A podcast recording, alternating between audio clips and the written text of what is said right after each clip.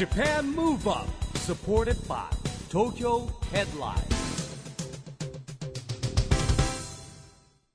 こんばんは。日本元気にプロデューサーの一木広治です。ナビゲーターのちぐさです。東京 FM Japan Move Up この番組は日本を元気にしようという東京ムーブアッププロジェクトと連携してラジオでも日本を元気にしようというプログラムです。また都市型メディア東京ヘッドラインとも連動していろいろな角度から日本を盛り上げていきます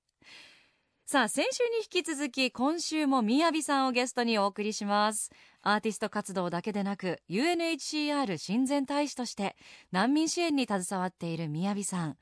今回はそんな UNHCR 親善大使の活動そして YOSHIKI さんたちとのスーパーバンド THE LAST ROCKSTARS についてもお聞きしていきます。お楽しみに。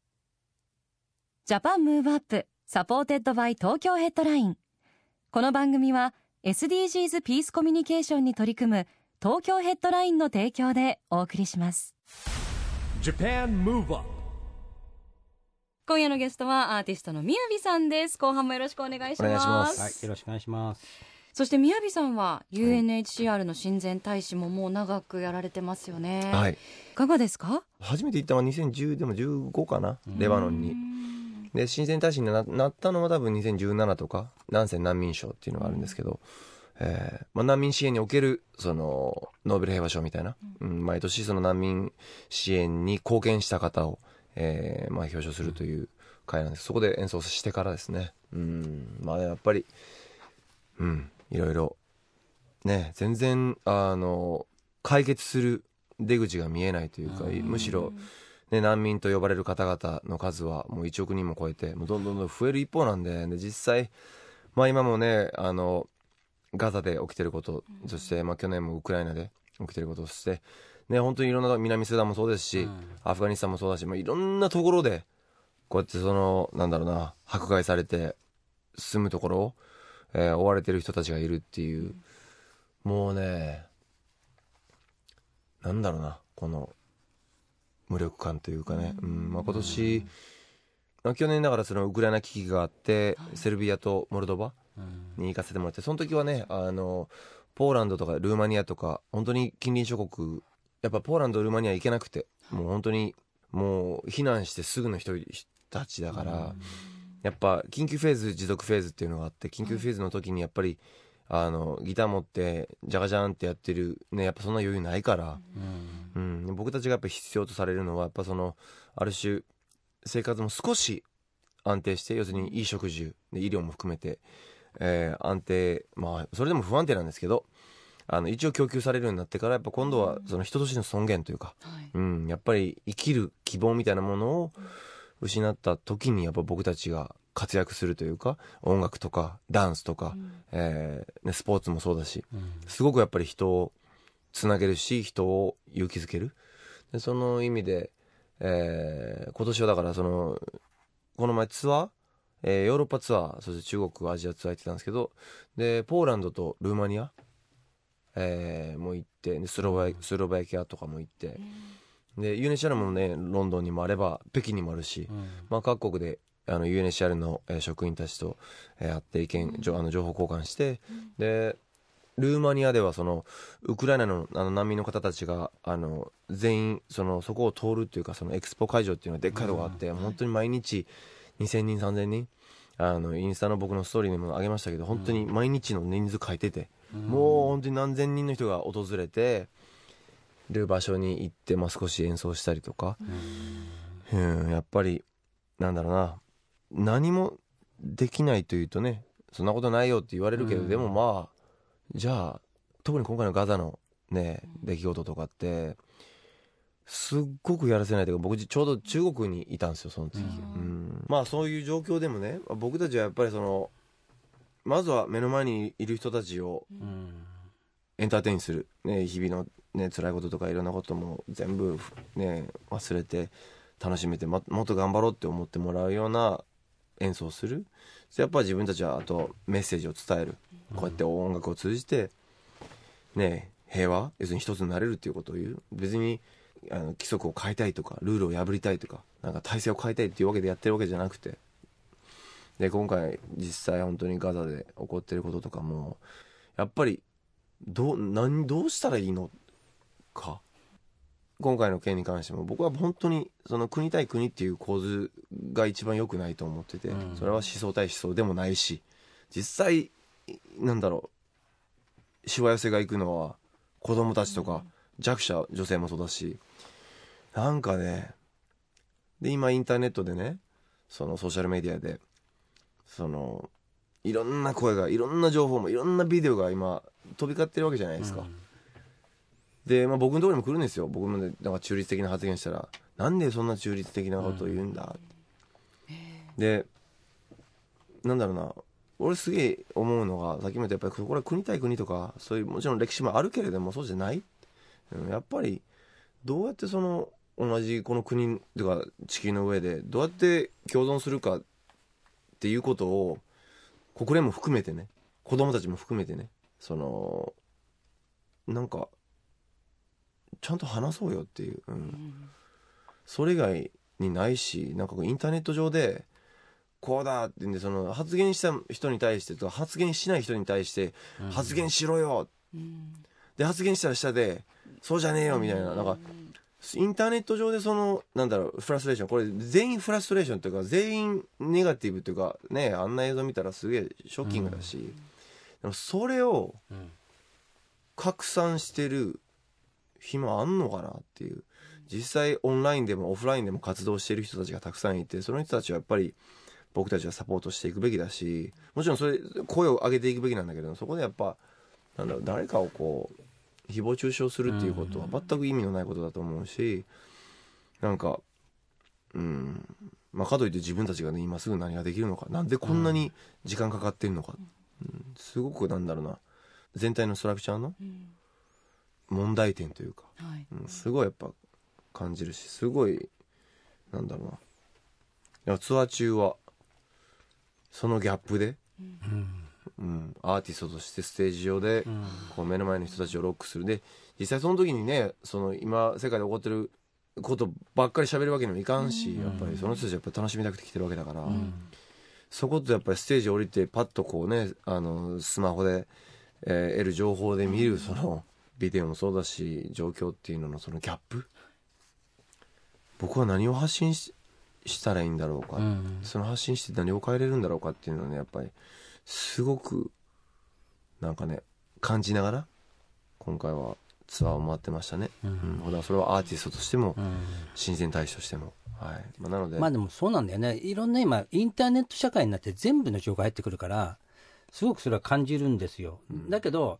まあ宮城さんが僕もねいや一体僕らがやって何が変わるんだって部分はあるんだけどでもやらないよりはいいかなとそうですね。いう部分とだからこそこうそういう世界の子供たちがちっちゃい頃からな仲良くなる世界になったらね、少しはねなんかこう話し合いとかもできるんじゃないかいやなみたいな。ほんいやそうだと思います、本当に。だ僕がそこがそのこのあのねプロジェクトのうん。プロジェクトに参加させてもらった一番の理由でもある、うん。うん、やっぱり教育？で教育って数学とか社会とかじゃなくて、まあ、社会はあえて歴史も含めてね、もうそう。とにかく他の思想他の人種他の違う人たちをどうやって受け止めてどうやって理解してどうやって共存していくかってここが根本的な教育であって、うん。でこれを学校でどこまで教えられてるかっていう、うん。特に日本はそういう意味ではちょっと遅れてると思う、うん。それはまあ仕方のない部分というかやっぱり海外からの、ね、来る人が、ね、他の国と比べたらやっぱ少ないから、うん。立地的にもね。だからやっぱここを根本的に変えていかないと、じゃあやれ、ね、人種が違う宗教観が違うで罵り合ってなんかえマジでやってんのってすげえ思うし、うん。でそっから変えていかないといけない。そういう意味では本当にこうやって、ね、子供たちが当たり前のことをやっぱり議論し合う場所っていうのは、これ日本だけじゃなくて世界中でもっともっと増えるべきだし、あのもう全世界で全ての国でこのプロジェクトっていうのをやっぱやってほしいなってすごい思いますね、なので市木さんはい。頑張って 頑張ってください、まあ僕ははい。元気体が動くうちは頑張ります、はい。いやでも確かにこうアーティストとしてそしてこう UNHCR の親善大使としてのなんかご自分の中での葛藤っていうのはなんかお話聞いててそうかってなんかこう胸がね痛くなりましたけど、まあまあでも。僕僕の話はいいんですけどね、まあ、僕はいやいやいや。でもまあ、その中でもね、うん、やっぱりやれるやることねやれることやるしかないし、うん。でたただねやっぱりやれることっていうのは人によって違うから、うん。うん。自分10やってて隣の人5しかやってなかったら5もっとやれよっていうのもまだ違う話で、それはねでそれぞれがやっぱりできることをやるっていう。もちろんまあねディスカッションしていって、その5から66から710にしていくんですけど、まあ、そこのなんだろうな根本的な部分っていうの？を、うん、僕たちもやっぱり改めてやっぱりもっと意識的にやんなきゃいけないしそれを子供たちにねうまくやっぱ彼らが主体性を持ってやれるようにあのこのプロジェクトも進んでいってほしいなとかけながら。いやかけながらかけながら。じゃないからね。中心になっていただいていやだから役割今言った役割分担が、ね、役割分担ね。はいでやっぱ本当にあの宮城さんの活動で共通してるのはやっぱ音楽通してね人を幸せにするっていうことだと思いますけどやっぱこうどこでもこうギター鳴らせしたり歌ったら人ってやっぱ集まってきたり笑顔になったりするっていうのを一番近くで見てらっしゃいますよね。まあそうですね、うんあやっぱり音の持つ力っていうのはそれはメロディーもそうだし、えービートもそうですね、うん。やっぱこれって目に見えないけどすごいやっぱりパワフルだから、うん。まあ、それをうんなんだそこにそこを信じてるし僕は、うん。で2023年は宮城さんご自身としてもアニバーサリーイヤーでまあそうですね節目はいの年でしたよね。なのでまあでも全然ね正直そういったアニバーサリー的な活動はあんまできてなくて、うん20周年うんうんうん。まあ正直ねファンのみんなには申し訳申し訳ないなと思ってるんですけど、うん、まあまあちょっとバンドでバタバタしてたりとかあとは。スーパーバンド。YOSHIKI さんと ハイドさんと杉蔵さんとのスーパーバンド、ザ・ラストロックスターズ。こちらの活動もすごい精力的でいらっしゃいますよね。まあそうですねそれこちょうど。そグローバル。昨日がね最終日で3日ややりきって。うん。まあもうねいろいろ。やれるかやれないかの瀬戸際でやってたんですけど。まあ本当にまあみんなね忙しいしねビッグネームだし僕もほらあの見に行ってますけどあの宮城さん一番年下。これ大変なね。大変なそんなそんなトリビアでもないでしょ別 に別に普通にそうですけど。あのまあじ実際そこなんですよね。やっぱりそのまあ守るものはないって言いつつもやっぱ守るべきものはあってそのその中でじゃあどうやって活動していくか。うんやっぱり世界取るってそんな簡単じゃないんですよねうん。本当に。うん。やっぱやるんだったらマジでやんなきゃいけないし、うん、だからそういう意味ではね、まあでもやっぱ僕は、ね、やっぱ彼らはもう、ね、もうレジェンドだし、あと、まあ先輩、もう先輩の先輩の先輩の友達の先輩みたいな、うんでしょ？だからもう、ね、あの、リスペクト、音楽家としてもリスペクトしますし、今回ね、やれて本当に、なんだろうな、すごく光栄な、うん、音楽家としてね、気持ちでしたね。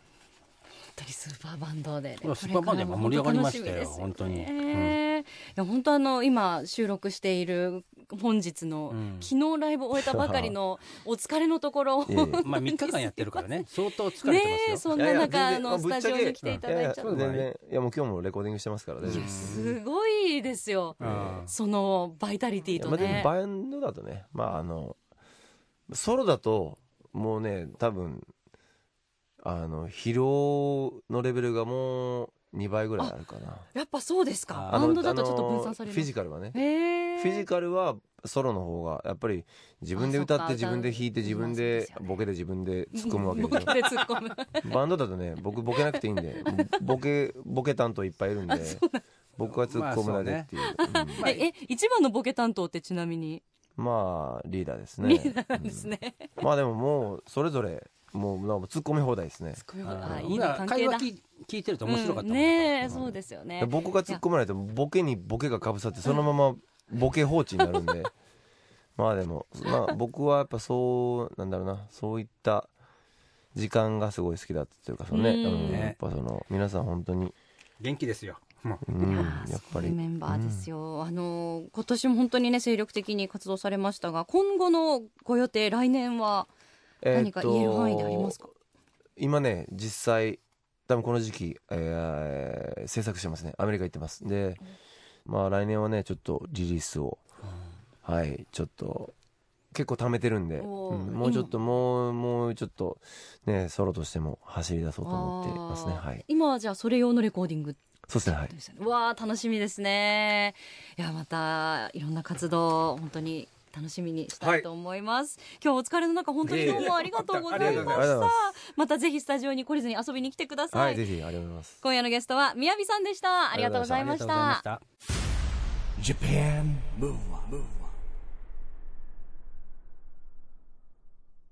ここで都市型メディア東京ヘッドラインからのお知らせです。東京ヘッドラインのウェブサイトではウェブサイト限定のオリジナル記事が大幅に増加しています。最近の人気記事は？XG やってきてよかった。熱狂の初単独有観客ライブ。2024年にワールドツアーも決定。ザランページ藤原樹が北九州市に凱旋。観光大使として地元の魅力をアピール。堀美央奈雪のようなドレスでクリスマスピラミッド点灯式。クリスマスフードも堪能。とんかつラーメンハンバーグ。麻布台ヒルズ庶民派グルメはガーデンプラザ地下1階を狙え。などがよく読まれていました。その他にもたくさんの記事が毎日更新されていますのでぜひ東京ヘッドラインウェブをチェックしてくださいね。Japan Move Up 先週今週と2週にわたってみやびさんにお越しいただきましたこうやってスタジオに来ていただいてじっくりね日頃みやびさんがどういう思いで活動されてるかっていうのを聞けるっていうのはすごい貴重な機会でもありますしやっぱ力強いですよね、発言の。まあそうですねやっぱりこう、うん、やっぱりいろんな問題があって、まあ、いろんな人ことを言う人いるんですけど自分たちがやれることをやるってことですよね。はい。そうですね。そういったメッセージがこの曲にも込められています。最後は MIYAVIさんの「That's What I'm Gonna Be を聞きながらお別れしたいと思います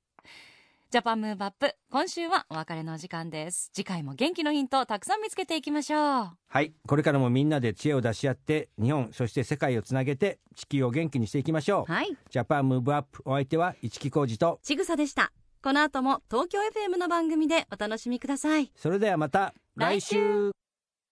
Japan Move Up supported by Tokyo Headline。この番組は SDGs ピースコミュニケーションに取り組む東京ヘッドラインの提供でお送りしました